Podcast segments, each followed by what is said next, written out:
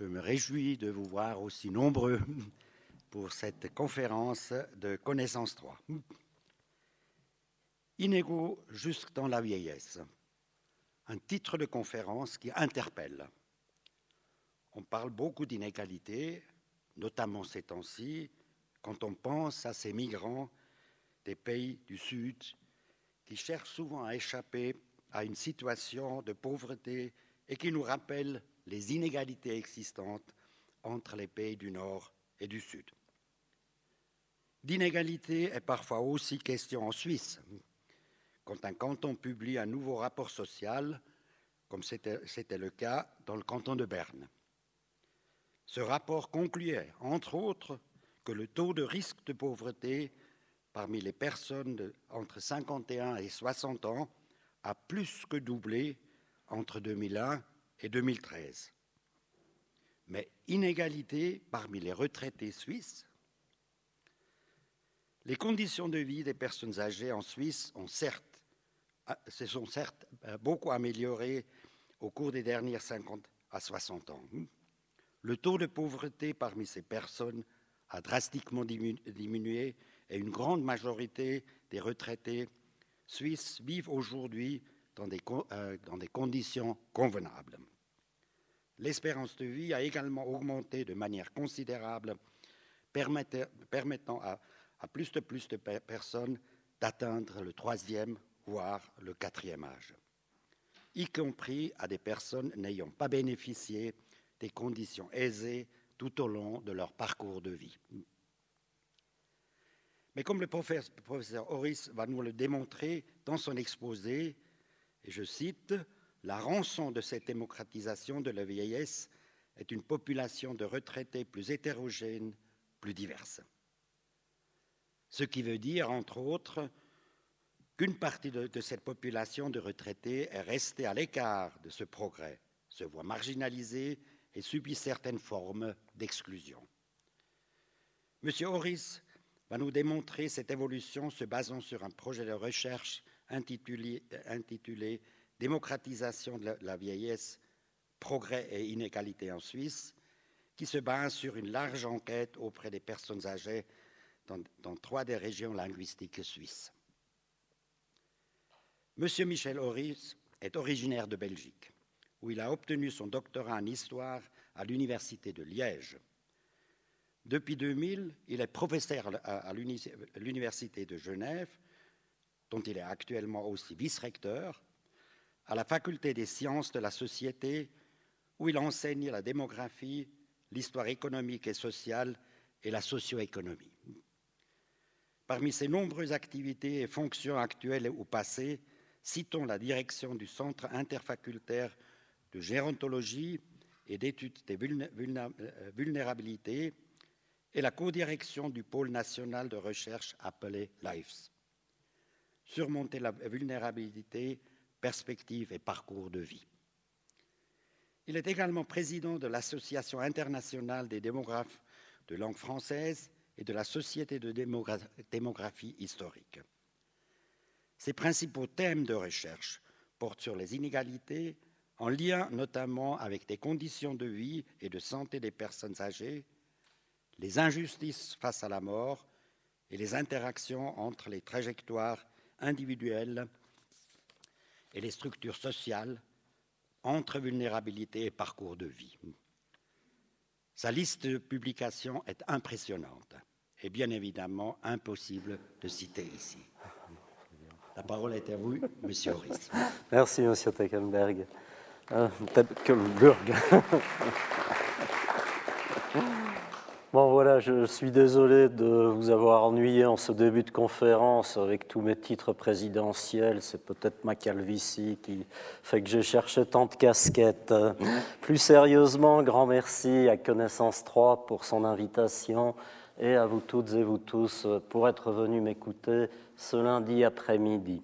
Donc je vais effectivement euh, vous parler d'un thème qui semble sombre, les inégalités dans la vieillesse. Et effectivement, euh, mon intention n'est pas euh, totalement d'embellir le, portrait, mais d'essayer d'expliquer un paradoxe il y a une réalité heureuse, des progrès substantiels qui ont été réalisés, qui bénéficient notamment à vos générations, et je l'espère qu'ils bénéficieront aussi à la mienne en temps voulu, euh, mais en même temps, ces progrès sont source d'inégalités d'inégalités parfois anciennes, parfois nouvelles, et c'est ce dont nous allons essayer de parler. Alors, le point de départ, c'est le vieillissement, euh, qui est un phénomène souvent caricaturé. Vous avez ici la pyramide des âges de la population suisse en 1900 euh, et en 2010. Et en fait, vous réalisez quelque chose dont on n'a désormais plus trop conscience, mais durant très longtemps, le vieillissement, ce n'est pas la montée de la population âgée, en fait, c'est la diminution des jeunes. C'est la dénatalité, c'est faire moins d'enfants. Et quand il y a moins de jeunes, ben, proportionnellement, le même nombre de personnes âgées semble en pourcentage plus élevé. Durant euh, à peu près 60, euh, 70 ans, euh, c'est ce phénomène qui a prévalu. Sur la pyramide des âges de la Suisse en 2010, vous voyez également le bloc que représentent les générations très abondantes du baby boom, qui en fait a commencé durant la guerre, qui s'est poursuivi après durant les Trente Glorieuses, et on considère évidemment euh, que notre système social est menacé euh, par l'arrivée à la retraite de ces générations de baby-boomers, ce qui a commencé d'ailleurs depuis quelques années. À nouveau, ces visions catastrophisantes, on peut les nuancer quelque peu euh, dans la mesure où les baby-boomers ont envahi le système scolaire et en l'occurrence, ça a été associé à la démocratisation de l'enseignement secondaire et à l'expansion des universités plus tard. Puis ils ont envahi le marché du travail et à cette époque, le taux de chômage en Suisse était à peu près inexistant. Enfin, euh, on présente les générations du baby-boom comme les chevaliers de l'apocalypse qui vont détruire tout le système, mais ils sont déjà passés par plusieurs systèmes sans rien détruire du tout. Hein. Donc, euh, on peut aussi euh, considérer ça avec un, certain esprit critique. Ceci dit, comme je vous l'ai annoncé, je ne veux pas non plus embellir les choses, c'est vrai qu'il euh, y a des défis qui nous attendent et qui sont en particulier liés à l'intérieur du vieillissement général, c'est-à-dire au sens démographique, la montée de la proportion de la population retraitée, de la population de 65 ans et plus, à l'intérieur de ce phénomène, il y a un vieillissement dans le vieillissement.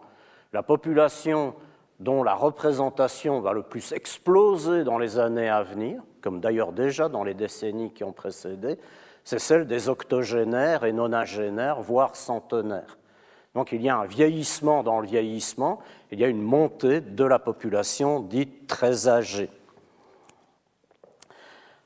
Alors là, effectivement, cette montée de la population très âgée, vous allez voir pourquoi je prends Genève et le Valais central. Ce n'est pas par racisme envers le canton de Vaud. Je le jure sur vos têtes. Euh, cette fois-ci, ce n'est pas seulement la dénatalité qui est à l'œuvre, c'est aussi la montée de l'espérance de vie. Hein, vous voyez qu'elle a été spectaculaire. En fait, euh, euh, grosso modo, en un peu plus d'un siècle, l'espérance de vie a doublé.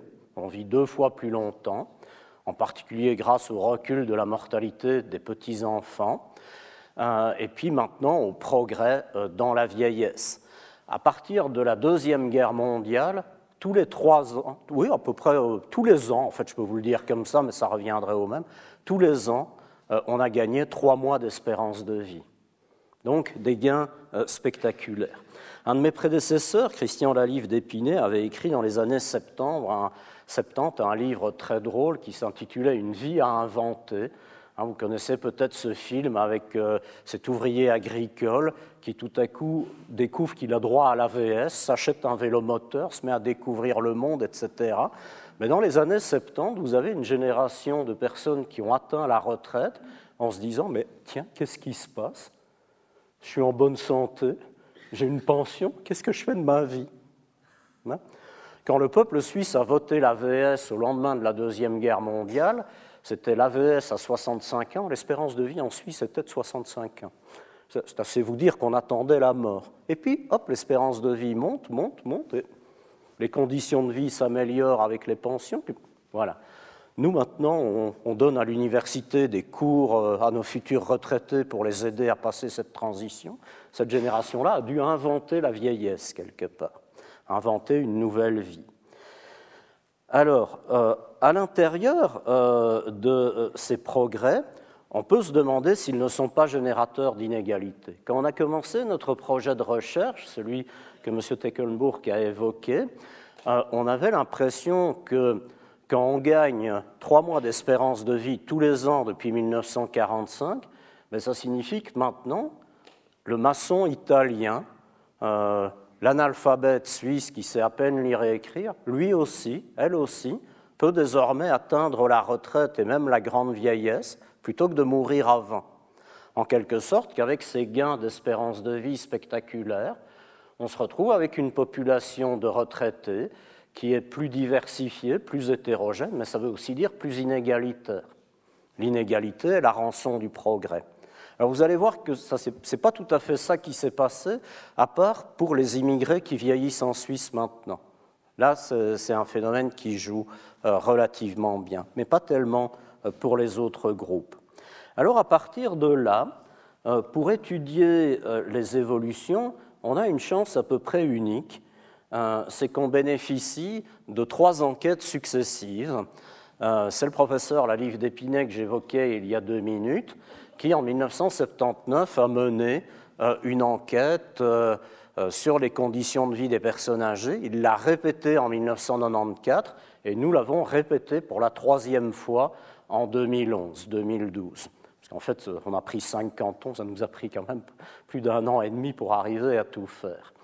Mais quoi qu'il en soit, à part la ville de Seattle aux États-Unis, c'est probablement le seul endroit au monde où vous pouvez vraiment mesurer de manière fine les évolutions au cours des 30 ou des 30 années, un peu plus de 30 années qui euh, ont précédé.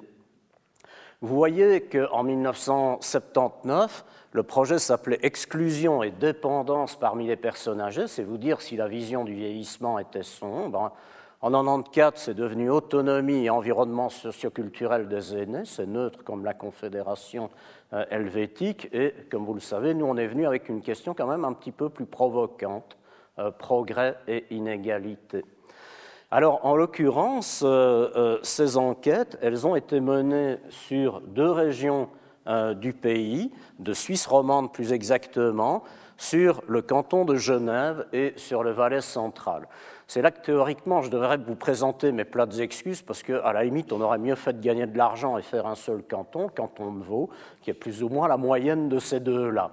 Mais bon, voilà, en l'occurrence, il y avait des raisons euh, en 79 et 94, et puis du coup, nous, après, on était obligés de continuer là-dessus. De toute façon, comme vous le savez, je suis belge, donc m'embarquez pas dans des histoires euh, entre Genève et Lausanne. J'ai déjà géré les Flamands et les Wallons. Euh, on ne va pas en faire plus. Euh, et en l'occurrence, en, 2011-2012, euh, on a voulu étendre le projet à travers une enquête. On est très fiers du titre. Hein, c'est une enquête qui s'est appelée Vivre les bonnes vivere. on a étendu l'échantillon, outre Genève et le centre du Valais, aux parties alémaniques du canton de Berne, aux deux Bâles, ville et campagne, et au Tessin. Donc on a réussi à couvrir ah, peut-on jamais couvrir l'ensemble de la diversité suisse? Je n'en suis pas sûr, mais enfin, on a fait des efforts pour y arriver, disons.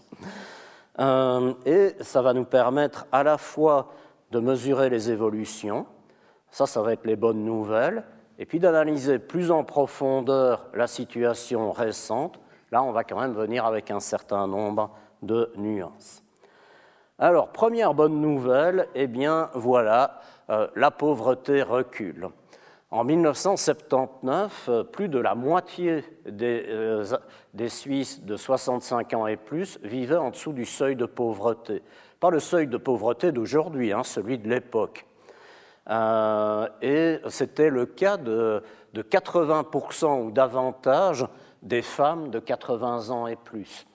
grosso modo, si vous étiez une femme et que vous ne mouriez pas assez jeune, vous finissiez votre vie dans la pauvreté très clairement. Euh, ceci nous rappelle la mémoire d'une Suisse qui est aujourd'hui un des pays les plus riches euh, d'Europe et du monde, mais qui était à l'origine probablement le pays au XIXe siècle le plus pauvre du continent européen. Et on en trouve la mémoire ici quand vous regardez le bleu en 1979 qui mesure la pauvreté et le rouge, euh, ceux qui sont juste au-dessus du seuil de pauvreté. Là, les progrès ont été spectaculaires mais euh, dans ce pays si riche, subsiste un pensionné sur cinq qui vit en dessous du seuil de pauvreté défini par la Conférence suisse des institutions d'action sociale, très exactement 21%, donc un petit peu plus euh, de 1 sur 5. C'est toujours, ce sont toujours les femmes âgées qui sont plus souvent pauvres que les hommes âgés, mais entre 1994 et 2011, l'écart s'est fortement réduit et j'aurai l'occasion un petit peu plus tard de revenir sur les explications, sur les éléments qui peuvent expliquer euh, cette évolution.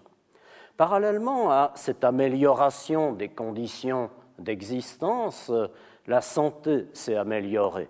On se pose toujours la question, euh, bon voilà, l'espérance de vie monte, mais est-ce qu'on gagne de bonnes années? Eh bien oui, pour le moment, euh, en Suisse, l'espérance de vie en bonne santé ou sans handicap grave progresse plus vite que l'espérance de vie tout court. Ici, euh, vous avez, on a calculé ce qu'on appelle les activités de la vie quotidienne, c'est-à-dire est-ce que vous êtes capable de faire votre cuisine, d'aller faire vos courses, euh, de vous laver, etc. Enfin, en quelque sorte, est-ce que vous êtes indépendant? Est-ce que vous êtes capable de vous débrouiller dans les choses basiques de votre vie quotidienne. Euh, et euh, vous avez l'évolution de la situation.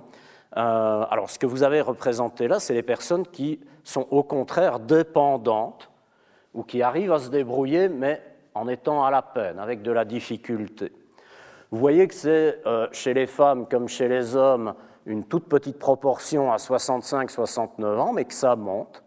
Et puis la couleur bleue, c'est 1979, la rouge, c'est 94, et la verte, euh, euh, c'est 2011. Alors, vous voyez que les progrès ont été quand même spectaculaires, et c'est d'autant plus marquant que ce qu'on étudie ici, c'est la population qui vit à domicile. Or, dans les années 90 et 2000, les pouvoirs publics ont fait énormément d'efforts pour que les gens n'aillent plus en EMS, mais restent à domicile avec euh, des soins euh, qu'on leur amène, des repas à domicile, avec des soins infirmiers, etc. Donc, grosso modo, toute cette politique, elle aurait dû rendre la population vivant à domicile plus malade, entre guillemets, plus en difficulté qu'auparavant.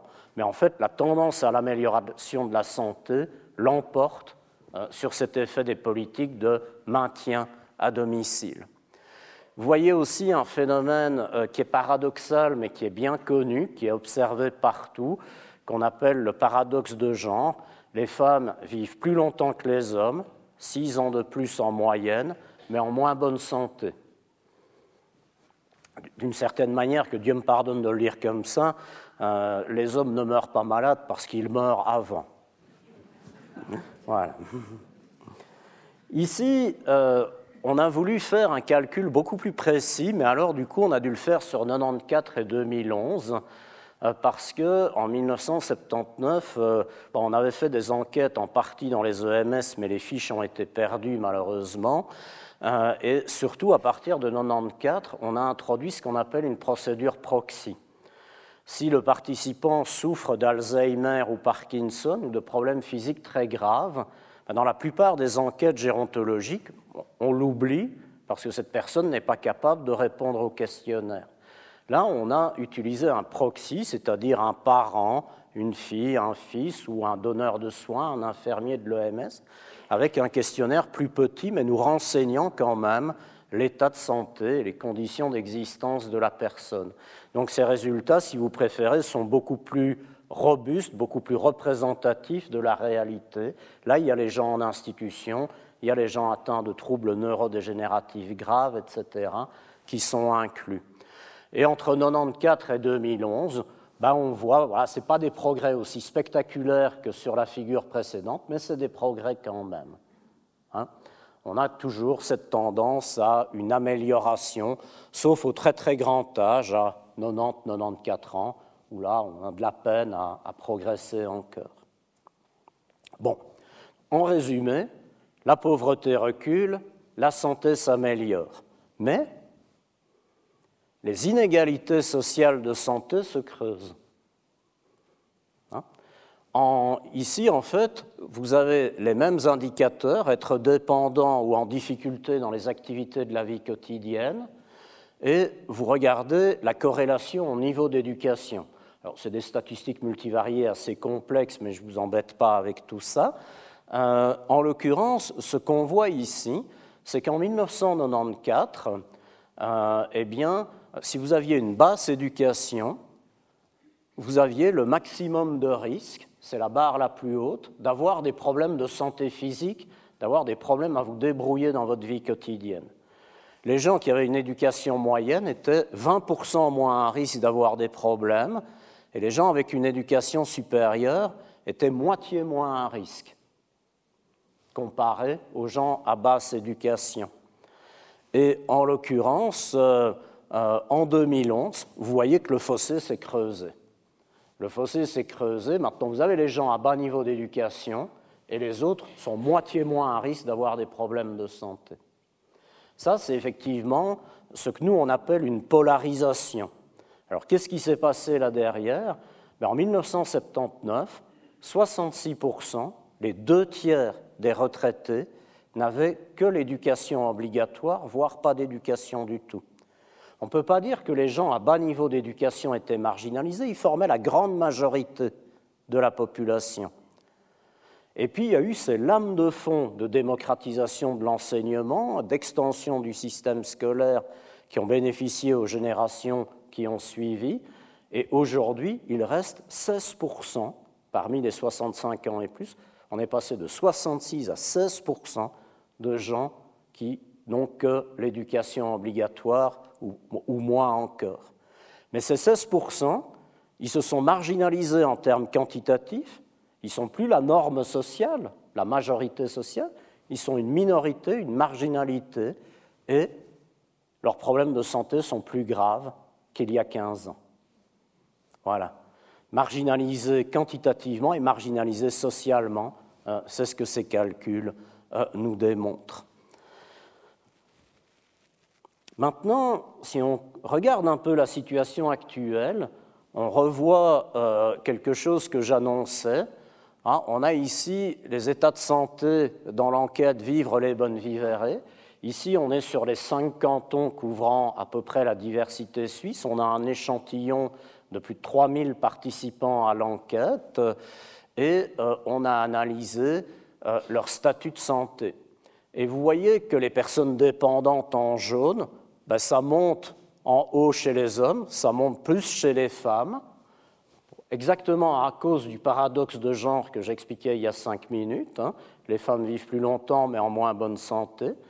Mais la très très bonne nouvelle, c'est que nous, nous avons toujours cette vision selon laquelle, quand vous vous retrouvez à 90 ans et plus, euh, ben vous finissez votre vie à l'EMS dans la dépendance, euh, incapable de vous débrouiller tout seul, etc. Euh, pour vous le dire brutalement, on vous nourrit à la cuillère, l'infirmière vous tutoie, etc. Ben c'est un peu le monstre que nous nous dessinons dans nos représentations de la très grande vieillesse. Eh bien, c'est faux. C'est faux. Vous voyez que même à passer 90 ans, et là on est allé jusqu'à 99 ans, hein, dans l'enquête la personne la plus âgée elle a 103 ans, hein, même à 90 ans et plus, vous cumulez le bleu, les gens qui sont indépendants, qui sont fit, qui se débrouillent, et les gens fragiles, alors leur demandez pas de courir un 100 mètres, hein, mais ils savent toujours se faire à manger et se débrouiller, parfois avec de l'aide, mais ils y arrivent, eh bien vous êtes sur une large majorité chez les femmes, vous êtes à plus de 60%, euh, chez les hommes, vous êtes à plus de 70%. Donc on peint aussi le diable sur la muraille. Hein. À un moment, on a dit, tiens, on part à la retraite, c'est le troisième âge. Puis à un moment, on a inventé un concept qui n'a aucune réalité scientifique, le quatrième âge, qui est le refuge de toutes nos peurs. En fait, ça n'existe pas, hein, le quatrième âge. Il y a une énorme différence entre les individus.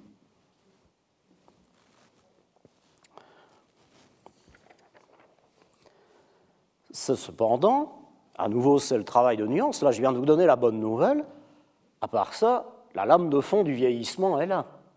Vous voyez que, quand même, le bleu n'arrête pas de diminuer avec l'avancée en âge, et que ce qui monte énormément, c'est le rouge. Et le rouge, c'est un statut qui a émergé dans la recherche en gérontologie euh, il y a une trentaine d'années de cela, c'est la fragilité. C'est-à-dire que voilà, vous commencez à avoir de la peine à monter vos escaliers. Euh, si l'ascenseur est en panne, ça devient complexe, etc. Euh, vous avez plus de peine à faire ceci, cela. Et c'est le moment où vous prenez conscience, tiens, je deviens vieux. C'est un moment qui n'est pas aisé dans une société où les représentations de la vieillesse restent très négatives, exagérément négatives. Mais voilà, vous prenez cette conscience et cette fragilisation, en fait, dans nos sociétés à très haute espérance de vie, c'est ça la réalité de la grande vieillesse, beaucoup plus que la dépendance. Cette fragilité, et là aussi on est sur le côté on n'embellit pas les choses, euh, elle se traduit euh, par de la multimorbidité. En fait, la fragilité, on regarde comment vous vous débrouillez dans vos activités de la vie quotidienne, ce qu'on a déjà vu. On regarde si vous arrivez toujours à entendre, à lire le journal, hein, les sens. On met aussi deux, trois items de dépression. Et on regarde ces différentes dimensions, le cumul de ces différentes dimensions. Et là, ben, on voit qu'au fur et à mesure qu'on progresse en âge, ben, monte ce qu'on appelle la multimorbidité avec la fragilité, euh, vous n'êtes pas handicapé, vous n'êtes pas dépendant, mais vous souffrez de ceci, vous souffrez de cela, euh, vous tendez à être plus affecté par les maladies. Et puis là émerge un nouveau paradoxe. Émerge un nouveau paradoxe. Voilà, vous avez, je ne sais pas, moi je dis n'importe quoi, 87 ans, vous souffrez euh, d'arythmie cardiaque et vous avez mal au dos, et je vous demande, Comment ça va? Comment évaluez votre état de santé? Ah, pas mal, pas mal du tout. C'est quoi cette affaire? Alors, ce n'est pas un gag, évidemment, hein, c'est une réalité statistique. Vous avez ici une mesure du bien-être, euh, euh, de ce qu'on appelle la satisfaction de vie, qui vient d'un psychologue américain, le docteur Diener, qu'on appelle parfois docteur Happiness, parce qu'il a toujours travaillé sur le bien-être. Euh, ici, on vous demande est-ce que vous avez mené une vie en accord avec vos idéaux? Est-ce que vous êtes satisfait de votre vie? Est-ce que si vous pouviez recommencer votre vie, est-ce que vous changeriez quelque chose Vous ne changeriez rien, etc. Est-ce que vous êtes satisfait de vos conditions de vie actuelles? Est-ce que dans votre vie, vous avez eu, vous avez fait les choses importantes à vos propres yeux? Eh bien, vous voyez qu'il y a des nuances, hein, euh, mais globalement, euh, le score est très haut. C'est un score de 1 à 7. Et vous voyez, les moyennes en Suisse, euh, elles sont entre 5 et 6. C'est pas mal du tout. Puis vous me direz, mais ils vieillissent, ils se fragilisent, ils tombent malades. On s'en moque, mais totalement. Hein. Voilà. Ça reste une jolie courbe plane. Non, on est content et on est content. Alors, il y a toute une série d'explications euh, qui sont là derrière, hein, notamment des modèles que les psychologues euh, ont développés avec beaucoup de talent, euh, comme le couple Baltes, un couple de psychologues allemands qui a développé le modèle SOC, sélection, optimisation, compensation. J'adorais marcher à la montagne et je ne sais plus le faire. je suis trop vieux, j'y arrive plus. Est-ce que je vis dans la nostalgie et je déprime? Ou est-ce que je sélectionne une autre activité, faire du jardinage, qui me donne du plaisir, optimisation, je ne suis pas masochiste, hein, je sélectionne quelque chose qui me fait plaisir, et je compense avec cette activité la perte de celle que je ne sais plus faire. Eh bien, les vieillards, grosso modo, au sein de la société, sont les champions de ce genre de processus d'adaptation, qui exige beaucoup. Hein. Ce n'est pas une chose simple et triviale euh, que de s'adapter ainsi euh, à la vieillesse, mais euh, c'est une des explications de cette stabilité du bien-être.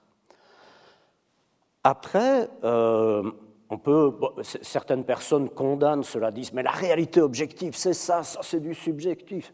Bon, ok, moi je veux dire, euh, si les gens sont objectivement malades, mais que subjectivement ils se sentent bien, c'est pas moi qui vais aller euh, casser leur bien-être. Hein. Il faut quand même être un peu réaliste, c'est un capital précieux euh, à ces âges de la vie.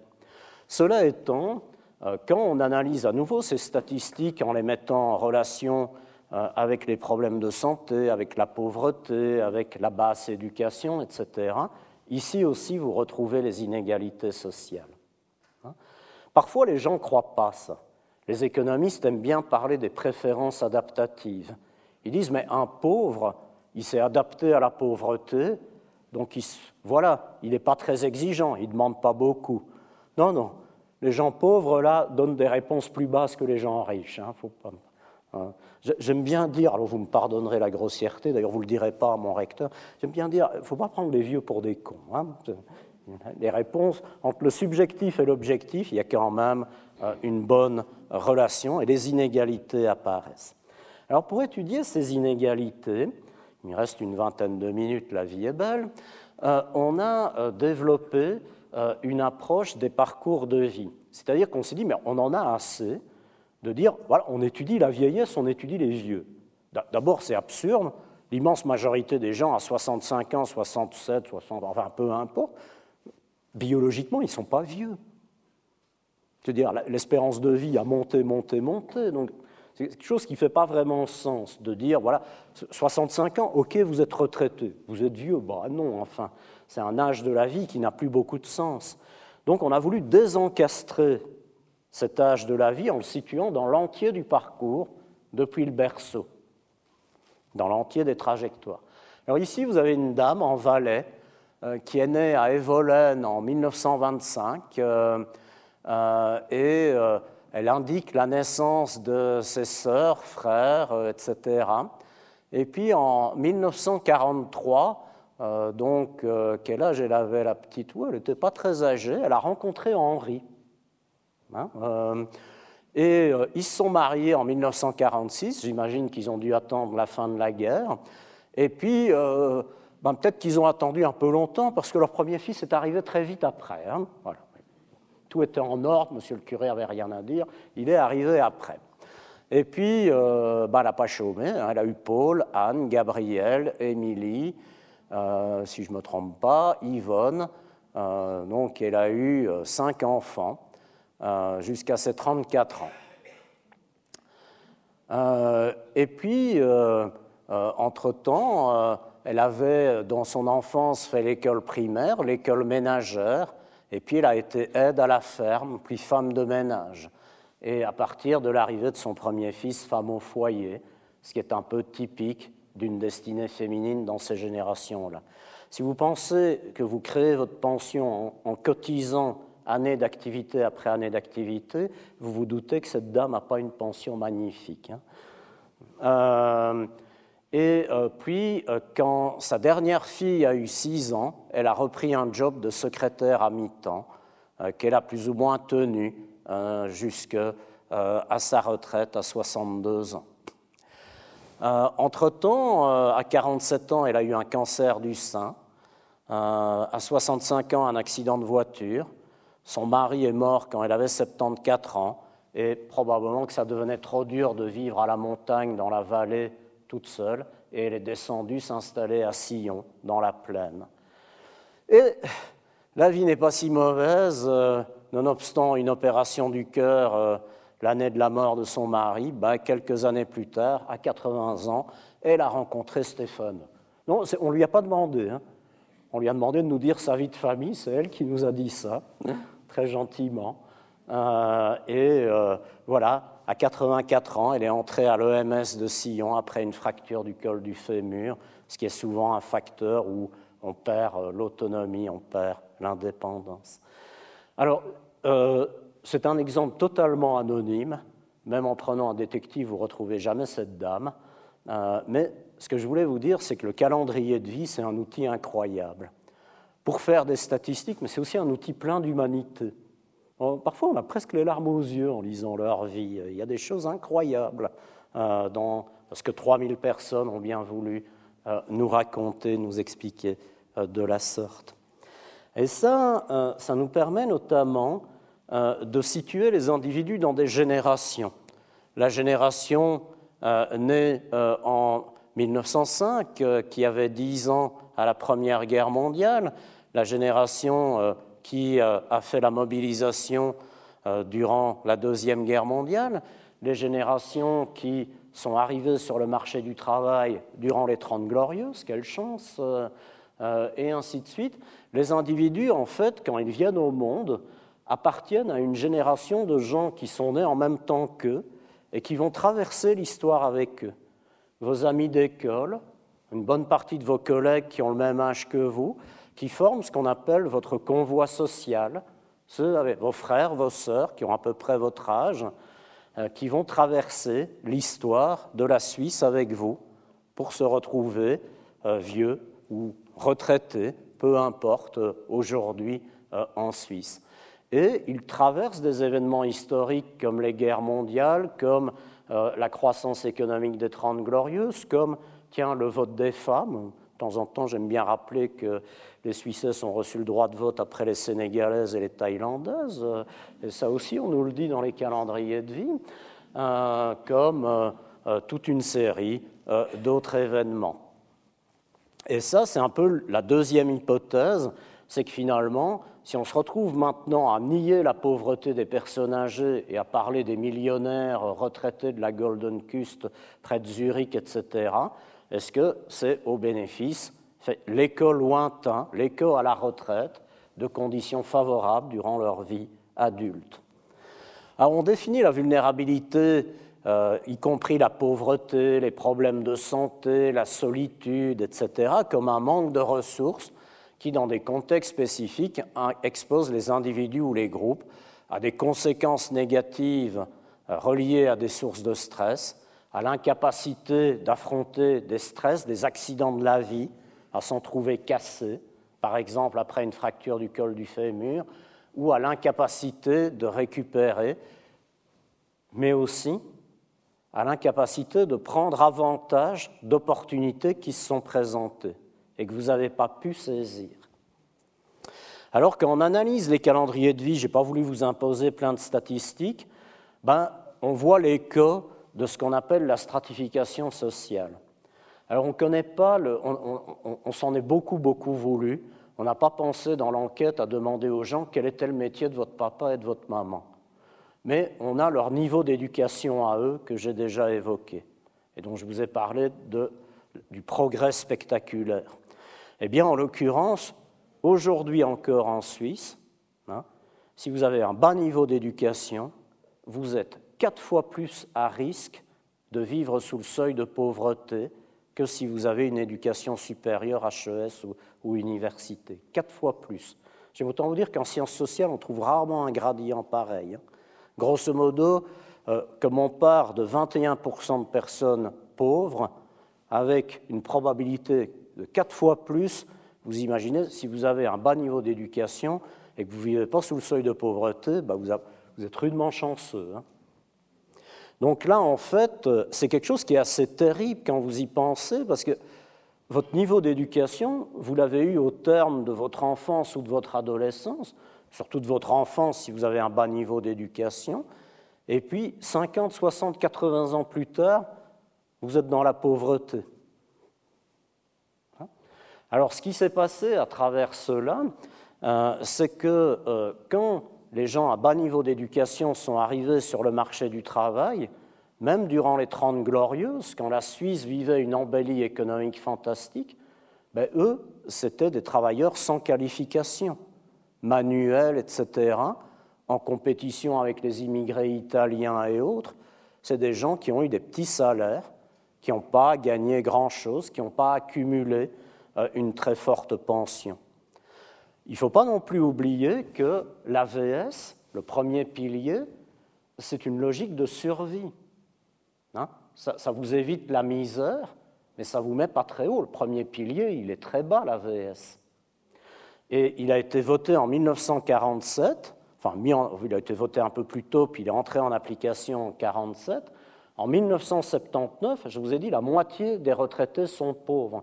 Mais effectivement, un grand nombre d'entre eux n'avaient pas eu le temps de faire une carrière complète d'accumuler 40 ans de cotisation et d'avoir droit à l'AVS plein. Hein? Donc, euh, euh, et la même chose se trouve sur le second pilier. Le second pilier, lui, c'est vraiment l'outil de lutte contre la pauvreté. Lui, il est censé vous assurer 60% de votre dernier revenu, euh, un maintien de vos conditions de vie, etc., etc. Mais le deuxième pilier, c'est 1984. Et encore, il n'est pas obligatoire pour les professions euh, indépendantes. Et effectivement, ceux qui ont été indépendants durant leur vie, on voit qu'ils ont un plus grand risque de pauvreté, etc. Donc euh, là, vous avez des effets que nous on appelle des désavantages cumulatifs. Hein. Vous êtes né dans une famille populaire, vous avez eu que l'éducation obligatoire, puis après vous avez eu un métier manuel, pas un gros salaire. Si vous êtes arrivé, euh, si vous êtes né euh, assez tard, vous avez pu euh, bénéficier du premier et du deuxième pilier. Si vous êtes très vieux, en fait, vous n'avez pas fait des carrières complètes. Voilà. Et ça, c'est ce qu'on retrouve aussi sur le genre, c'est-à-dire dans les inégalités entre hommes et femmes. L'éducation, elle a aussi progressé dans ces générations du côté féminin, plus tardivement, un peu plus difficilement que côté masculin, mais on voit dans les années 60, 70, des femmes qui ont l'éducation secondaire, voire un diplôme tertiaire, et puis qui font femme au foyer.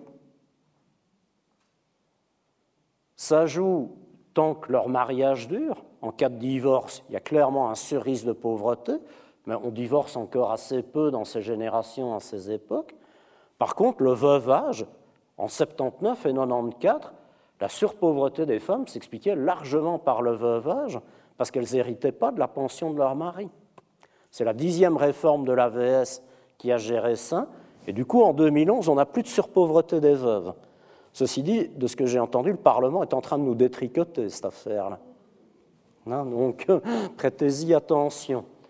Euh, et là, voilà, euh, c'était euh, une de mes doctorantes, Aline Duvoisin, elle a fait des, enquêtes orales, des interviews auprès d'un sous-échantillon de femmes âgées qui racontent, ben oui, voilà, à l'époque, ça ne se faisait pas d'aller travailler, j'étais mariée, j'avais un enfant, il fallait que je reste à la maison, etc. C'est pas que je ne voulais pas travailler, mais je ne pouvais pas vraiment, etc. Et ça, évidemment, bah, tout ça se paye quand vous êtes dans la vieillesse et que votre principal revenu, c'est la pension. Et la pension, en fait, vous l'avez accumulée durant toutes vos années d'activité. Alors, c'est aussi pour ça que la pauvreté féminine recule plus vite que la pauvreté masculine, parce que les dernières générations étaient beaucoup plus actives que leurs mères, sont retournées sur le marché du travail, ont commencé à faire des carrières complètes, etc., etc. Mais tout ça, finalement, euh, vous crée une hétérogénéité et avec des résultats qui sont... Euh, euh, vous voyez ces deux belles thèses de doctorat qui ont été faites par deux jeunes Suisses-Allemands, Rainer Gabriel et Julia Henke, qui avaient géré les terrains d'enquête à Berne et à Bâle. Eh bien, ce qu'on voit notamment, c'est que vous avez 21% de gens qui vivent en dessous du seuil de pauvreté, mais en fait, vous avez des gens qui reçoivent ce qu'on appelle les prestations complémentaires pour les aider, qui reçoivent donc une aide sociale. Ben, quand vous cumulez les gens vivant en dessous du seuil de pauvreté et ceux qui ne vivent pas en dessous du seuil de pauvreté parce qu'ils reçoivent les prestations complémentaires, vous n'êtes pas à 1 Suisse sur 5, vous êtes à 33 ah, C'est la preuve d'un système social qui marche pas trop mal, mais ne croyez pas qu'on n'est qu'à un pauvre sur cinq. En fait, en réalité, on est plus haut que ça. C'est le système institutionnel qui gère une partie des choses. Là, il y a un phénomène fascinant qu'on comprend très très mal. Il y a des recherches qui sont en cours maintenant, qui débutent. C'est ce qu'on appelle le non-take-up. Excusez-moi pour l'anglais, c'est vous avez droit à des aides sociales et vous ne les demandez pas. Par fierté ou parce que vous ne savez pas que vous y avez droit ou parce que vous trouvez que les papiers sont trop compliqués, enfin on ne sait pas vraiment, mais clairement c'est un peu plus le cas des hommes que des femmes. Puis il y a aussi des phénomènes, vous êtes une vieille femme de 80 ans, pour l'assistant social qui vous rend visite, ah oui, vous avez droit à une aide. Vous êtes un vieil homme, là il réfléchit plus. Bah, pour une fois que la discrimination va dans votre sens, vous plaignez pas. Hein Ce n'est pas tous les jours le, cas.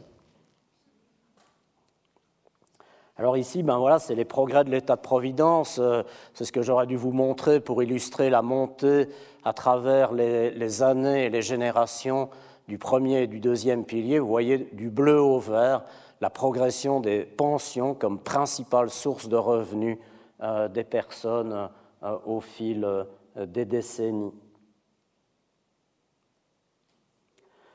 Alors comme d'habitude, j'ai préparé beaucoup trop. Je voulais aussi vous parler des soins, etc., du CARE, mais ce n'est pas grave. Ici, j'ai un bon slide pour terminer en, respectant les délais comme une montre suisse. C'est la thèse de, Marie Barisville qui a porté sur la participation sociale, sur les relations sociales ou pour le dire de manière négative, euh, sur l'isolement aussi euh, d'un certain nombre de personnes âgées. En fait, euh, grâce, ah ben non, je vais peut-être aller un peu plus loin, grâce à un recul de la pauvreté et grâce à l'amélioration de la santé, ben les gens en fait sont plus actifs, sont plus engagés dans les soins à leurs petits-enfants, dans le bénévolat, dans des associations, etc. et euh, ça nourrit finalement euh, leurs relations sociales et ça leur évite euh, l'isolement. Mais là-dessus, on voit des polarisations distinctes entre les, hommes et les femmes. Pour vous illustrer la polarisation, ce n'est pas compliqué. Certains penseurs croient que la famille est en recul et qu'elle est remplacée par ce qu'on appelle les liens électifs d'amitié. C'est mon ami mes parents, euh, ma famille, euh, bon, c'est ma famille, mais on aussi bien pourri la vie. Quoi, hein. Voilà, on a avec sa famille des relations chargées d'ambivalence, tandis que les amis, ben, si je t'aime plus, ben, tu n'es plus mon ami. Quoi. Voilà, des liens électifs, c'est moi qui élis. Et la modernité, les sociétés d'individualisation sont censées privilégier euh, ce type de lien. Ben, en fait, l'enquête nous montre que ce n'est pas vrai du tout. Quand vous avez beaucoup de relations avec votre famille, vous avez beaucoup d'amis. Et par contre, quand vous avez peu de contact avec votre famille, ben, vous avez peu ou pas d'amis. Et là, vous vous retrouvez isolé. C'est une petite minorité, mais c'est plus une redondance de pénalité qu'une compensation. Euh, et ça, ça vaut des deux côtés, mais par exemple, côté féminin, l'amitié est une ressource qui monte. Hein, de 79, 94, 2011, on a de plus en plus de personnes âgées euh, femmes qui ont bénéficié d'amitiés proches, intimes, personnelles, etc., euh, comme ressources. Mais c'est lié au niveau d'éducation. Au plus vous êtes éduqué, au plus vous pouvez vous appuyer sur un réseau d'amitié. Les femmes à bas niveau d'éducation, en fait, elles ont peu d'activités ben, parce qu'elles sont pauvres, hein, et puis ça coûte, euh, parce qu'elles sont tendanciellement en moins bonne santé, les femmes pauvres, et puis c'est plus difficile. Et alors, ce qui les sauve de l'isolement, c'est d'aller tous les dimanches au temple ou à l'église. Hein, c'est la participation religieuse. Et la participation religieuse, 79, 94, 2011, elle n'arrête pas de diminuer. Là, euh, on, peut se demander ce qui va se passer dans les années à venir. Il y a un groupe qui est à risque d'isolement, de marginalisation, euh, qui cumule euh, les désavantages. C'est la, polarisation un peu distincte côté féminin. Je voulais encore prendre quelques minutes pour euh, vous présenter très très vite euh, une étude très belle qui a été faite par Andrea Sile, qui est postdoc chez nous, euh, qui est un type extraordinaire. Il est devenu dans un accident de voiture complètement aveugle à 18 ans. Il a fait une thèse de doctorat, il fait de la statistique, de la programmation en R. Euh, il nous a publié ce papier dans Gerontology, qui est une des plus grandes revues du monde. Euh, un type. J'aime bien dire qu'en sa présence, on ne peut plus jamais se plaindre. C'est bon pour nous. voilà. Un type aussi courageux. Et en fait, il a étudié les problèmes cognitifs. Hein, quand on n'arrive plus à réfléchir, à raisonner, quand on oublie, etc. La grande, grande peur que nous avons de la vieillesse, c'est Alzheimer, Parkinson, etc. On a cette étude aux États-Unis de Lawton où un tiers des participants disaient Si j'attrape Alzheimer, tuez-moi tout de suite. Je ne veux pas vieillir dans ces conditions-là. Ça exprime cette peur euh, qui euh, est au plus profond de nous. En même temps, si vous voulez garder le contrôle de votre existence, l'estime de vous, la dignité de votre vie, les contacts avec votre famille, vos amis, ben, vous avez besoin que votre cerveau fonctionne. C'est quand même une condition de base. Hein. Euh, vous n'y arrivez pas trop euh, autrement. Eh bien, en l'occurrence, euh, il y a une ville aux États-Unis, une petite ville où ils ont fait une longitudinale, ils ont suivi les gens durant très très longtemps, durant plusieurs décennies, et ils voient que contrairement à ce qu'on croit, la prévalence de ces maladies neurodégénératives diminue, et elle diminue parce que les gens sont plus éduqués. Il y a un lien entre le niveau d'éducation et la dégénérescence des performances cognitives. Ce qu'il y a là derrière, en l'occurrence, euh, ces deux hypothèses, je reviendrai sur cette figure plus tard, euh, c'est que d'abord, dans l'enfance, vous constituez une réserve cognitive. Hein, vous, faites vos études, vous faites votre apprentissage de la vie et des savoirs, scolaires ou autres, et vous constituez une réserve cognitive, un capital de, réflexion, de connaissances, de compétences. Et puis après, vous l'utilisez à travers votre parcours de vie. Alors, c'est assez évident que quelqu'un euh, qui a fait des études universitaires a une plus grande réserve, et puis après va vers des métiers intellectuels où il doit toujours raisonner, il ou elle d'ailleurs, et du coup utilise sa réserve et la maintient haut. Tandis que quelqu'un qui a un bas niveau d'éducation part avec une réserve plus basse, euh, et puis, euh, grosso modo, dans des métiers manuels, il a peu l'occasion de. Il est plutôt en disuse, en non-usage.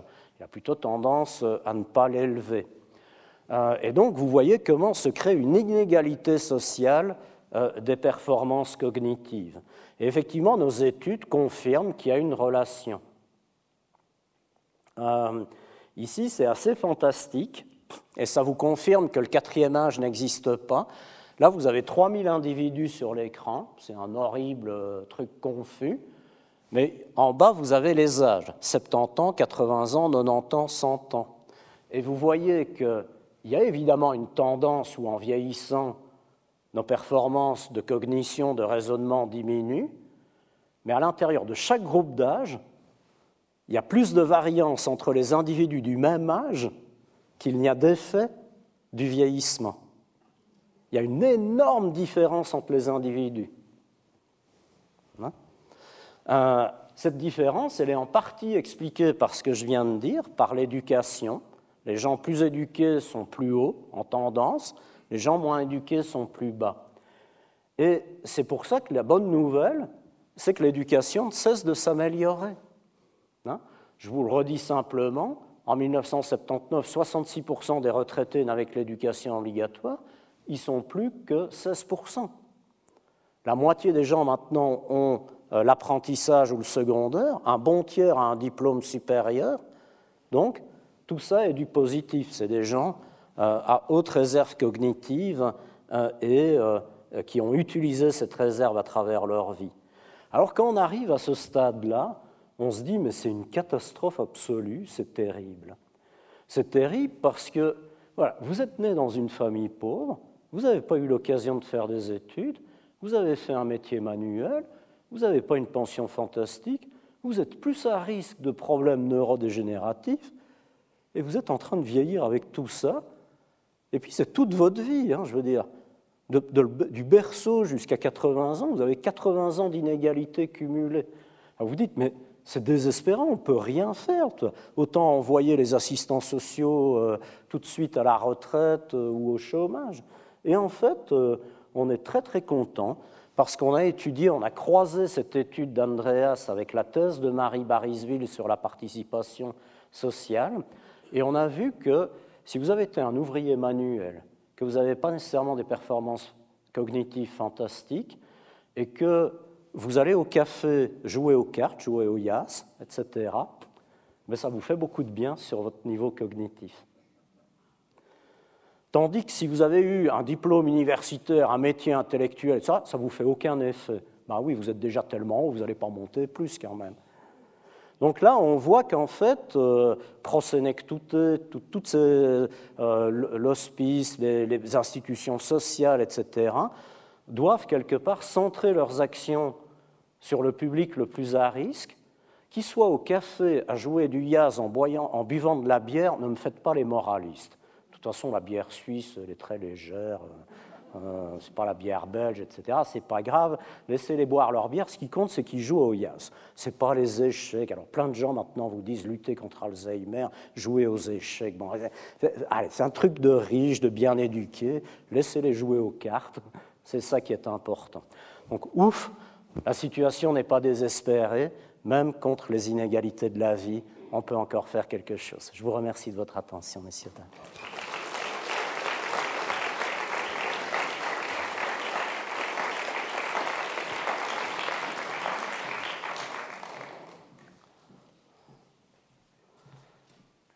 Monsieur Horis, merci beaucoup pour cet exposé extrêmement intéressant et qui nous a appris, je crois, plein de choses et à vous certainement aussi beaucoup de questions, de remarques euh, que vous, vous, souhaiteriez peut-être déposer auprès de Monsieur Horis. Qui se lance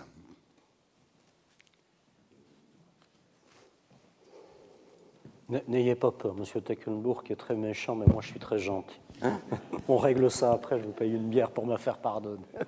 Là, il y a quelqu'un là. Eh, j'ai vu une main se lever. Vous avez parlé du chiffre de 33% avec la, en tenant compte des pauvres avec la prestation complémentaire. Oui. J'aimerais juste préciser que chez nous, malheureusement, les assurances maladie ne payent pas tout et beaucoup de gens partent en EMS, euh, quittent l'hôpital avec des cancers pour l'EMS.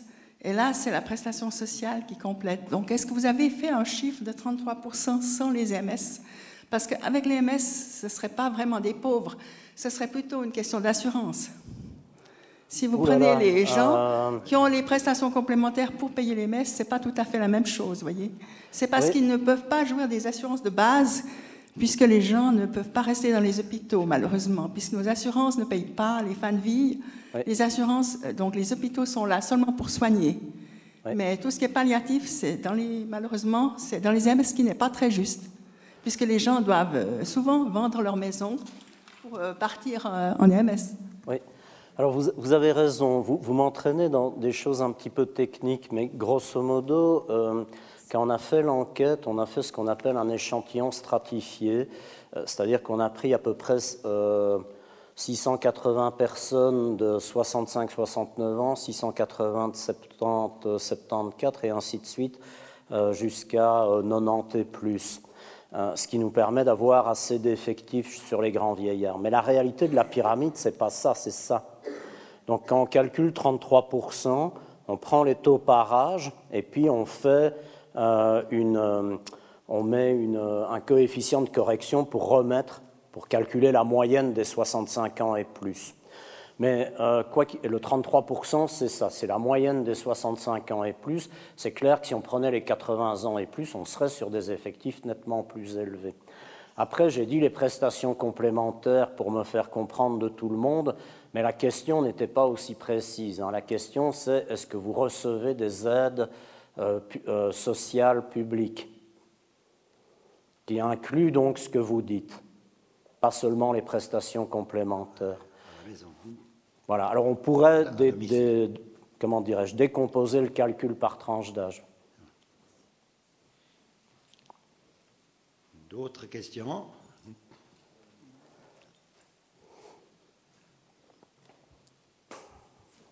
Merci pour votre exposé.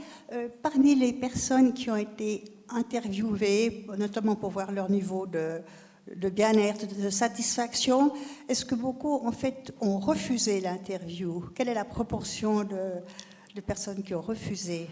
Alors, c'est une très bonne question euh, et c'est un vrai problème pour les enquêtes sociales en Suisse. La, Suisse est, le pays d'Europe où le taux de refus de participer aux enquêtes est le plus élevé. Euh, en, France, vous avez des taux d'acceptation de 80%. Là, grosso modo, on a eu presque deux refus pour une acceptation. Euh, ceci dit, euh, c'est lié, bah, vous, avez à peu près 9 millions de sollicitations par des enquêtes, que ce soit pour du dentifrice ou l'université pour une enquête sérieuse. Euh, et puis plein de personnes âgées également ont peur euh, que grosso modo je sois orange et que je veuille vous, vendre un abonnement euh, de téléphone mobile et puis comme ils sont vieux et fragilisés qu'ils n'arrivent pas à dire non et tout, donc ils quittent, enfin ils bloquent leur numéro de téléphone et tout. Mais nous, comme on était dans ce pôle avec l'Université de Lausanne sur les vulnérabilités à travers le parcours de vie, on voulait absolument capturer, entre guillemets, que Dieu me pardonne, les personnes vulnérables. Donc, euh, dans l'enquête, il y a des gens, on leur a téléphoné jusqu'à 15 fois, parce qu'en fait, on voulait absolument. Si les gens nous disent au téléphone non, y compris avec des mots plus grossiers, c'est pas grave. Mais on veut qu'ils nous disent quelque chose. On ne voulait pas ne, pas arriver à les contacter. Il y a des gens, 7%, euh, on leur a rendu visite à domicile. Et là, en fait, il y avait une surproportion de gens présentant des, symptômes dépressifs. Et puis les proxys nous ont permis aussi d'atteindre tous les gens qui avaient de, gros problèmes de santé physique, euh, qui étaient en EMS, etc. On a fait un effort tout particulier où, malgré euh, la, le haut taux de refus, on a une représentation juste de la population âgée et en particulier des plus vulnérables. grosso modo, c'est bien connu dans les enquêtes euh, sociales. Vous avez les gens riches qui sont très occupés, les pauvres qui ont honte, et, en fait, vos enquêtes sont faites sur des échantillons de classe moyenne. Nous, on voulait vraiment éviter ça. On a fait beaucoup, beaucoup d'efforts pour atteindre euh, des personnes âgées issues de la migration.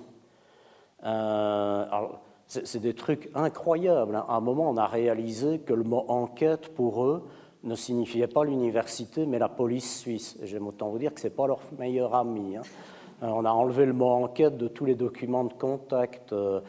Ils refusaient de participer. On a une doctorante italienne qui les appelait euh, avec son charmant accent et qui parlait en italien. Puis il leur disait, mais je ne comprends pas, on m'a demandé de vous appeler parce que je suis italienne, on ne comprend pas, les Espagnols veulent bien et pas les Italiens. Quoi? Alors il voulait bien. Alors en plus, c'était un mensonge parce que c'est pas vrai, les Espagnols refusaient tout autant. Mais bon, quelle honte, etc. Et euh, euh, dans. Oui, voilà, on, a fait tous ces efforts pour. Ah voilà, le taux de pauvreté. Ben, quand vous regardez les statistiques de l'Office fédéral, de l'OCDE, etc., ben, on a plutôt une haute estimation de la pauvreté dans notre échantillon chez les personnes âgées. Euh, les estimations varient entre 16 et 22% nous on en a 21% donc on pense qu'on n'a pas raté les vulnérables, ceux qui auraient pu se plaindre de leur mal-être, etc. Et on a d'autres éléments comme ça qui vont dans ce sens-là.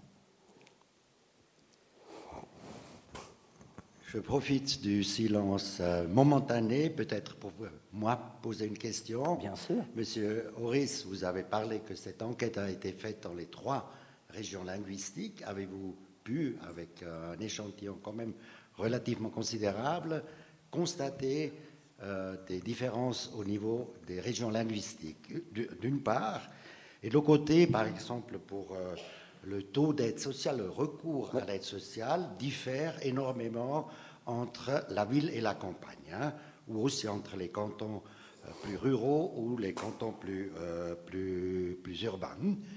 Euh, est-ce qu'au niveau ville-campagne, comme ça, est-ce que vous avez pu déceler des, des, différences en ce qui concerne ces inégalités dont vous avez parlé alors sur la pauvreté, c'est très très clair. Hein. Les, deux cantons les, plus pauvres, et avec un gros écart par rapport aux trois autres, euh, c'est le Valais et le Tessin. Euh, et donc en fait, mais ce pas des différences linguistiques. En fait, de manière un peu surprenante, des différences linguistiques, euh, en tout cas entre la Suisse romande et la Suisse alémanique, on n'en a pas vraiment trouvé. Dans le niveau de santé, notamment. Euh, les, risques de dépression, etc. On, ne voit pas d'écart euh, significatif de, ce point de vue-là. La pauvreté, c'est vraiment les deux cantons de montagne. Euh, ça, c'est très clair. Alors évidemment, c'est toujours un peu compliqué parce que le seuil de pauvreté suisse, il est fait, c'est une moyenne nationale. Et puis on sait aussi que le coût de la vie est quand même moindre là. Mais enfin, les écarts sont tellement prononcés que, ça ne me semble pas pouvoir être mis en doute. Et puis après, euh, grosso modo, euh, j'essaye de trouver mes mots pour ne rien dire de blessant, euh, mais grosso, voilà, le Tessin, je ne suis pas sûr du tout que ce soit une question linguistique, je pense qu'elle est plus socio-économique, il y a quand même une expression d'inquiétude. on avait un questionnaire de stress, est-ce que vous êtes inquiet de devoir recourir à l'aide sociale? Est-ce que vous êtes inquiet d'attentats? Est-ce que vous êtes inquiet euh, que vos enfants perdent leur travail, enfin, inquiet de, choses très variables. Et là, alors au Tessin, on a des réponses, mais à 40% et plus, euh, alors qu'on est très très nettement plus bas partout ailleurs. ça explique certaines choses, évidemment, que vous lisez dans l'actualité. Merci beaucoup pour euh, cet excellent exposé. Moi, j'ai une question qui, au fond, est la suivante. Vous avez montré que les déterminants de ces discriminations, de ces inégalités, notamment de ce taux de personnes qui sont fragiles, est, quand même assez impressionnant. Et dans ces déterminants, il y a non pas seulement l'histoire de, l'argent, autrement dit des ressources, mais celle de l'éducation. Et ma question est la suivante, au fond, comment est-ce que vous envisagez pour le futur, quelles pistes vous allez donner aux politiques pour pouvoir agir euh, sur ce plan-là, sur ces déterminants alors, euh, le, le, problème de, l'éducation, euh, il, est très profond. Hein. Certains chercheurs pensent que depuis la révolution pastorienne à la fin du XIXe siècle, la connaissance est plus importante que l'argent. Euh, et il y a une étude un, peu extraordinaire qui, montre cela. C'est une étude d'inégalité devant la mort en France qui montre que les infirmières et les doctoresses en médecine ont la même espérance de vie, avec les premières qui ont évidemment des salaires beaucoup plus bas que, les secondes. Mais en fait, les deux savent ce qu'est une maladie, savent ce qu'est un virus, savent euh, euh, aller chez le médecin, connaissent le système de santé qui est très compliqué. Je suis professeur d'université. Quand je suis arrivé il y a 16 ans en Suisse, quand je suis tombé malade, j'avais l'impression d'être sur une autre planète. Hein. J'ai appelé un docteur qui m'a donné un rendez-vous trois mois plus tard. J'ai le temps de mourir avant. Qu'est-ce que je m'a dit allez aux urgences. Mais c'est un acte d'incivisme, aller aux urgences. Enfin, je comprenais rien. Alors, je vous laisse imaginer un immigré turc qui débarque. Et concrètement, c'est ça le savoir. Euh, c'est une rationalité instrumentale. Vous savez ce qui vous arrive, vous savez comment réagir, vous savez, euh, vous coltinez un système médical compliqué ou socio-médical euh, euh, compliqué. et par rapport à ça, ben, il faut que les acteurs de ce système socio-médical soient sensibles à ces inégalités. En, fait, c'est quelque chose qui est à la fois très simple et très compliqué. vous allez à l'hôpital, l'hôpital, le docteur en médecine, les infirmiers, infirmières, ils sont fabriqués pour vous traiter, vous, vous, vous, de la même manière. Parce qu'on est dans une société démocratique égalitaire. Oui, je suis riche. Ben, vous aurez une chambre seule, mais vous aurez les mêmes soins que, etc. Normalement, hein, etc. Euh, et en fait, quand vous avez affaire à des gens vulnérables et de peu de ressources, ben, vous devriez les traiter d'autant mieux. Donc pas de manière égalitaire, mais de manière équitable.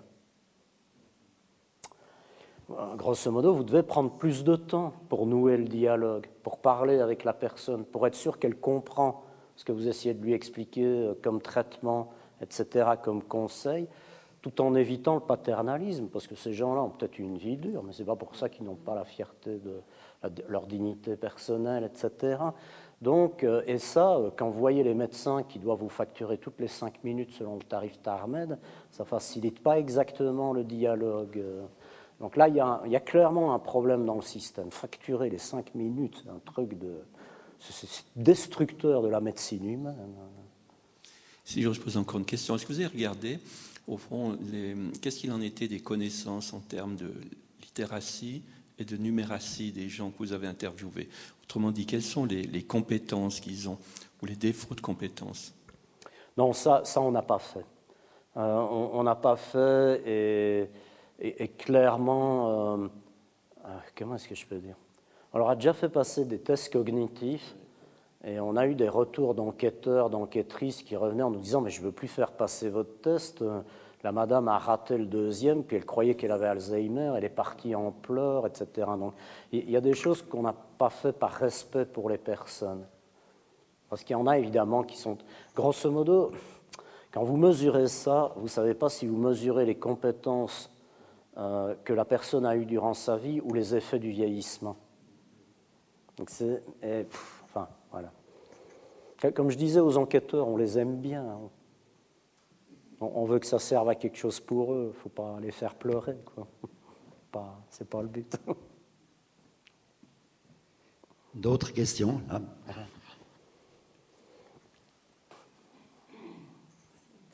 Vous avez évoqué tout à l'heure, ce n'était pas le cœur de votre, de votre sujet, mais vous avez évoqué les cours de préparation à la retraite. Or, aujourd'hui, euh, quand on suit des cours de préparation à la retraite, c'est comment gérer votre vie de couple, comment gérer votre portefeuille, votre porte-monnaie, etc. Euh, face à ce que vous nous avez euh, démontré aujourd'hui, quels seraient les contenus, entre guillemets, idéaux de, de, cours de préparation à la retraite, justement pour éviter l'isolement, pour, euh, pour ouvrir les personnes, euh, à, bah, notamment à des cours comme celui qu'on suit aujourd'hui. Voilà, comment mmh. pourrait-on s'adresser à ces personnes fragilisées pour éviter l'isolement? Parce que c'est une vraie, une vraie préoccupation et si on peut anticiper, c'est quand même toujours beaucoup mieux qu'ensuite les retrouver dans des situations extrêmement précaires. Ah, alors on a des chiffres un peu apocalyptiques sur l'isolement, mais qui sont en grande partie exagérés et qui en même temps ne le sont pas parce que les personnes isolées, c'est un peu ce que j'ai essayé d'expliquer, elles subissent un cumul de désavantages. Non seulement elles sont isolées, mais très vraisemblablement, enfin, avec une plus forte proportion, elles sont plus pauvres, euh, elles ont plus de problèmes de santé, enfin, etc. etc. Donc le, problème de l'isolement, enfin, on dit souvent il y a, 40% des personnes âgées euh, qui vivent seules dans les villes. Oui, c'est vrai, mais c'est pas parce qu'elles vivent seules qu'elles n'ont pas plein de contacts sociaux. Donc il faut prendre l'isolement dans, dans, une mesure un petit peu plus euh, dure, où là on a des moindres effectifs, mais des problèmes qui sont vraiment très, très délicats. Euh, de ce point de vue-là, euh, euh, des, éléments qui sont importants et qui ont prouvé leur efficacité. Je, vais dévier un peu de votre question, mais vous m'y ramènerez plus tard. on n'est pas autant dans une société de brutes qu'on peut l'imaginer. En, en, 2003, vous avez eu la canicule en France qui a tué de l'ordre de 15 à 18 000 grands vieillards. Et on a hurlé à la crise de la société française et à son inhumanité, etc. Mais en fait, euh, si je prends euh, le chiffre bas de 15 000, euh, pour pas lourder ma démonstration, vous en avez au moins 20% qui n'avaient plus d'enfants ou alors ils étaient sur un autre continent ou qui n'en ont jamais eu, etc. Puis vous enlevez aussi ceux qui ont plus de petits frères, de petits sœurs, etc. Enfin, vous vous retrouvez au moins dans, les 15 000 de départ avec 1000 qui étaient sans famille. Puis quand vous parlez aux assistants sociaux et vous dites euh, un grand vieillard sur 15 sans famille, vous rayonnez et vous dites professeur, sortez de votre tour d'ivoire, il y en a beaucoup plus que ça. Mais acceptons même qu'il n'y en avait que 1000. Ben, le gouvernement français, avec TF1, France 2, M6 et tout ça, en a euh, enterré 80 euh, qui, excusez-moi la dureté, ont crevé tout seuls chez eux. Et c'est terrible, hein, chacun des 80 cas euh, qui sont morts tout seuls. Mais quand vous partez de 1000 personnes sans famille, ça veut dire que des voisins, des amis, des, des ceux-ci, des ceux-là ont pris soin de 900 autres, y compris en leur organisant leurs funérailles, ce qui n'est pas euh, n'importe quoi, etc. en fait, ça a été une terrible crise du système sanitaire français, du système d'urgence, mais ce n'est pas une crise de la société. En fait, ici aussi, hein, des gens, euh, voilà, l'hôpital, le CHUF qui publie une petite annonce, Monsieur, Madame, un tel est mort, on cherche euh, sa famille, c'est très très rare. C'est très rare. Donc euh, là, grosso modo, sur les personnes vraiment profondément isolées, il faut faire fonctionner. moi, j'ai fait ça. Et en fait, on avait. On avait eu euh, durant deux semaines et demie la bise, il gelait au sol. Je suis allé toquer à la porte d'une voisine. Je lui ai dit Dites, vous voulez pas que j'aille faire vos courses? Ah, c'est gentil, etc. Les fêtes des voisins, ça marche très bien. Mais n'entrez jamais chez eux. En fait, c'est ce que oublié de répondre à votre question. Les, migrants âgés, on s'est rendu compte que très souvent, ils demandaient à passer l'interview dans un tea room ou chez nous, à l'université, et pas chez eux. Et puis, comme je ne viens pas d'une famille de profs d'université, à un moment, j'ai réalisé, mais en fait, ils sont honteux de leur chaise leurs conditions de logement, ils entretiennent. Il voilà, il y a des choses qu'on peut faire avec une certaine finesse, un peu de cœur, en, bossant aussi avec les psychologues qui parfois ont des bons trucs euh, et ainsi de suite euh, là-dessus. Maintenant, je reviens à votre question, euh, les cours, les cours. Voilà. Alors, en fait, le problème c'est pas la retraite. Le problème, c'est de devenir vieux. Et ça, en fait, ça se passe grosso modo vers 75-85 ans. Quand là, vous sentez vraiment dans votre corps la difficulté à marcher, les escaliers, vous déplacer à l'intérieur, quand les gens qui habitent dans une maison à étage se mettent à vivre au rez-de-chaussée, à transformer leur salon en chambre à coucher, etc. Euh, ça, c'est difficile. Et on voit par exemple que c'est la population qui a le plus refusé de participer à l'enquête en disant mais c'est un truc de vieux, moi je suis pas vieux. 77 ans, allez, allez, quand même, hein, un peu de sérieux, quoi. Pas à rire quand même. Euh, c'est aussi les gens qui, euh, on avait fait cette enquête euh, également pour Prosénectouté, c'est des gens qui connaissent les services de Prosénectouté, mais qui refusent d'y aller parce que c'est un truc de vieux et eux ne sont pas vieux. Il y a toujours cette vision tellement négative de la vieillesse qu'on a de la peine à, le devenir quelque part, alors que c'est la destinée humaine. Ce que j'aime bien dans le concept de fragilité, c'est que j'ai un scoop à vous faire, nous sommes tous fragiles. Alors dans la vieillesse différemment que maintenant, mais nous le sommes tous évidemment. Il suffit que la vie nous frappe là où ça fait mal. Euh, voilà, c'est donc en fait mon sentiment, mais ne le prenez pas mal, puis si c'est votre business, ne partez pas au chômage, parce qu'il faudrait déplacer les cours de retraite vers les plus tard quelque part. Mais les gens veulent pas, parce que c'est s'avouer à soi-même de devenir vieux. C'est un sociologue français dont le nom m'échappe, je vais me tuer sur place, ah, Vincent Karadec, qui a travaillé sur le déni du vieillissement. Je vous en prie. C'était trop long comme réponse. Là-bas.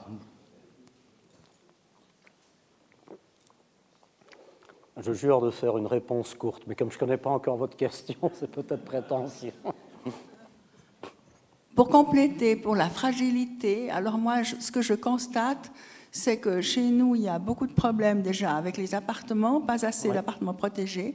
Et les gens donc isolés, c'est ceux qui ont des escaliers et qui disent Oh, mais moi, je suis sorti ce matin, je ne peux plus parce que je n'ai plus de force. Et ces gens, euh, naturellement, ne sont pas aidés parce qu'il n'y a pas d'appartement protégé.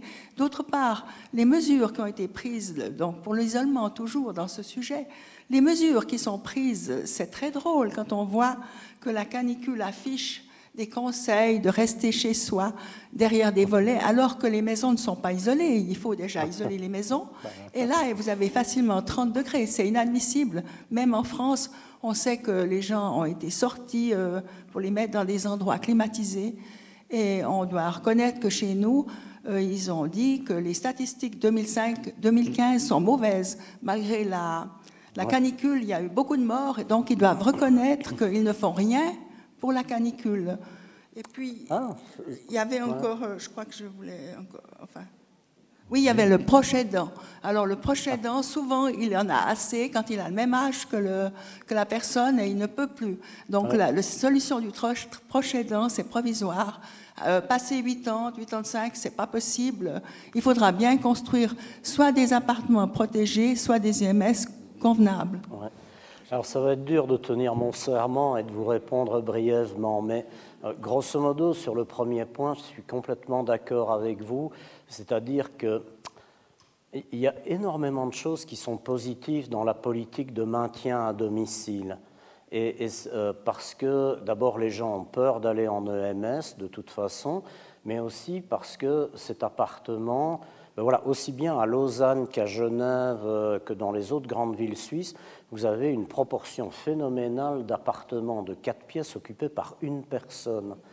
qui est en fait, en général, la femme veuve qui vieillit dedans et qui n'a aucun intérêt, parce qu'elle payerait le loyer, etc., à quitter cet appartement. qu'elle laisse vieillir parce qu'elle est plus capable d'entretenir un, appartement aussi grand. et là-dedans, on, voilà, on, a les systèmes euh, de repas domicile, de soins infirmiers, etc. Euh, et à un moment, la personne, quand même, se fragilise, voire est à la limite de la dépendance, puis on continue à l'aider, on continue à l'aider. Mais cette personne, elle, a des interactions sociales avec les infirmières qui viennent la voir. Elle sait, pour ainsi dire, plus bouger, euh, qui, sortir de chez elle, etc. Et à mon avis, ça, c'est le système qui va trop loin. Alors, il a des bons côtés parce que euh, ce grand appartement, ben ça, c'est la chambre de ma fille. Ma fille, elle a fait des études, je suis tellement fier d'elle. L'appartement, c'est pas juste un logement, c'est quelque chose qui me rappelle ma vie, qui je suis, parce que je me souviens de ce que j'ai été. La mère euh, de ses enfants qui ont fait ceci, cela, c'est ça, oui, voilà, ça, ça me rappelle la personne que je suis, l'identité que j'ai, etc. Donc c'est un déracinement de quitter ce logement. Mais euh, j'ai vu plein de situations dans l'enquête de gens, je me disais, mais c'est pas possible, il faut qu'on les sorte de là, ils peuvent plus vivre tout seuls. C'est vraiment, là, on tombe dans un isolement brut, euh, etc. Euh, et l'option d'aller tout de suite en EMS, elle est absurde. Ce qui manque, c'est les milieux intermédiaires. C'est vraiment ça qui manque. Maintenant, si je puis plaisanter sur un sujet triste, c'est vrai qu'à Lausanne, vous n'êtes pas né coiffé, parce que quoi que vous fassiez, vous montez ou vous descendez. Hein. ça, c'est clair. Déjà, il n'y a pas besoin des escaliers, il suffit de la ville. Mais il euh, faut, vivre dans le plat pays qui est le mien. Euh, maintenant, il y avait le deuxième point, et là, je suis désolé, mon système cognitif défaille, vous pouvez me le rappeler Vous aviez un deuxième point. Proches aidants aussi, qui sont très... Proches aidants. Ah, proches aidants, ouh là là. Le proche aidant, euh, c'est une question euh, qui est très importante, mais je pense, euh, je le dis sans méchanceté ni arrogance, qu'elle est souvent mal posée. il y a énormément de choses sur les proches aidants, sur le nombre d'heures qu'ils consacrent, sur le stress que ça représente, comment ils sont exposés à la dépression, etc. mais on oublie une chose qu'on vient d'évoquer, c'est ce déni du vieillissement, c'est cette difficulté euh, à vieillir. Je me débrouille plus tout seul, ma fille vient m'aider. Mais je ne veux pas que ma fille m'aide. vous, imaginez, vous, un homme, votre fille vous aide à vous laver? Hein euh, En fait, euh, j'avais pensé à, vous parler de ça, puis j'ai pas eu le temps, et c'est pas grave, mais on a eu cette très belle thèse de Barbara Mazzotti sur l'arrivée des soins dans la vie des grands vieillards dans le canton du Tessin. elle est allée les interviewer et voir comment ils le vivaient. il y a une très grande variété, mais dans l'ensemble, on le vit très très mal. Parce que là, je ne peux plus nier à mes propres yeux que je suis vieux, que je suis vieille. Pour mener ma vie quotidienne, pour rester là et pas rentrer en EMS, j'ai besoin que quelqu'un rentre dans mon intimité, alors que j'arrive plus trop à tenir mon appartement bien nettoyé. Bien... Voilà, quelqu'un doit rentrer dans mon intimité, venir me voir tous les jours ou tous les deux jours, parfois m'aider pour des soins très personnels, très intimes. C'est vraiment très brutal, très dur à vivre que l'arrivée des soins euh, pour euh, une personne euh, très âgée. Et du coup, beaucoup de personnes préfèrent que ce soit une étrangère ou un étranger qui vient plutôt que quelqu'un de sa famille. Euh, et j'ai des tableaux que j'aurais pu vous montrer. On dit, mais je ne veux pas être une charge pour mes enfants, je ne veux pas être une charge pour mes enfants.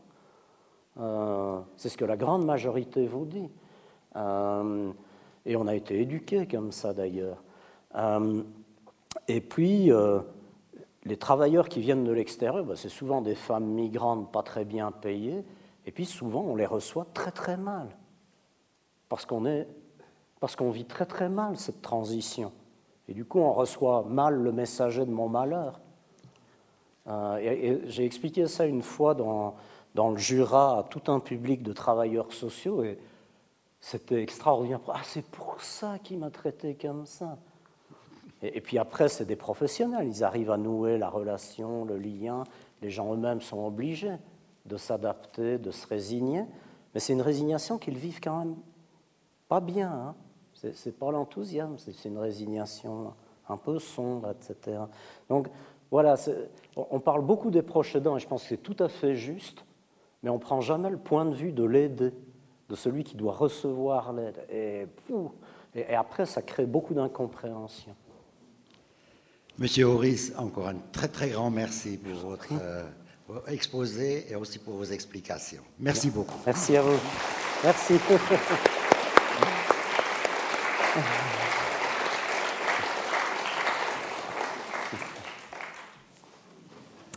Très bon après-midi.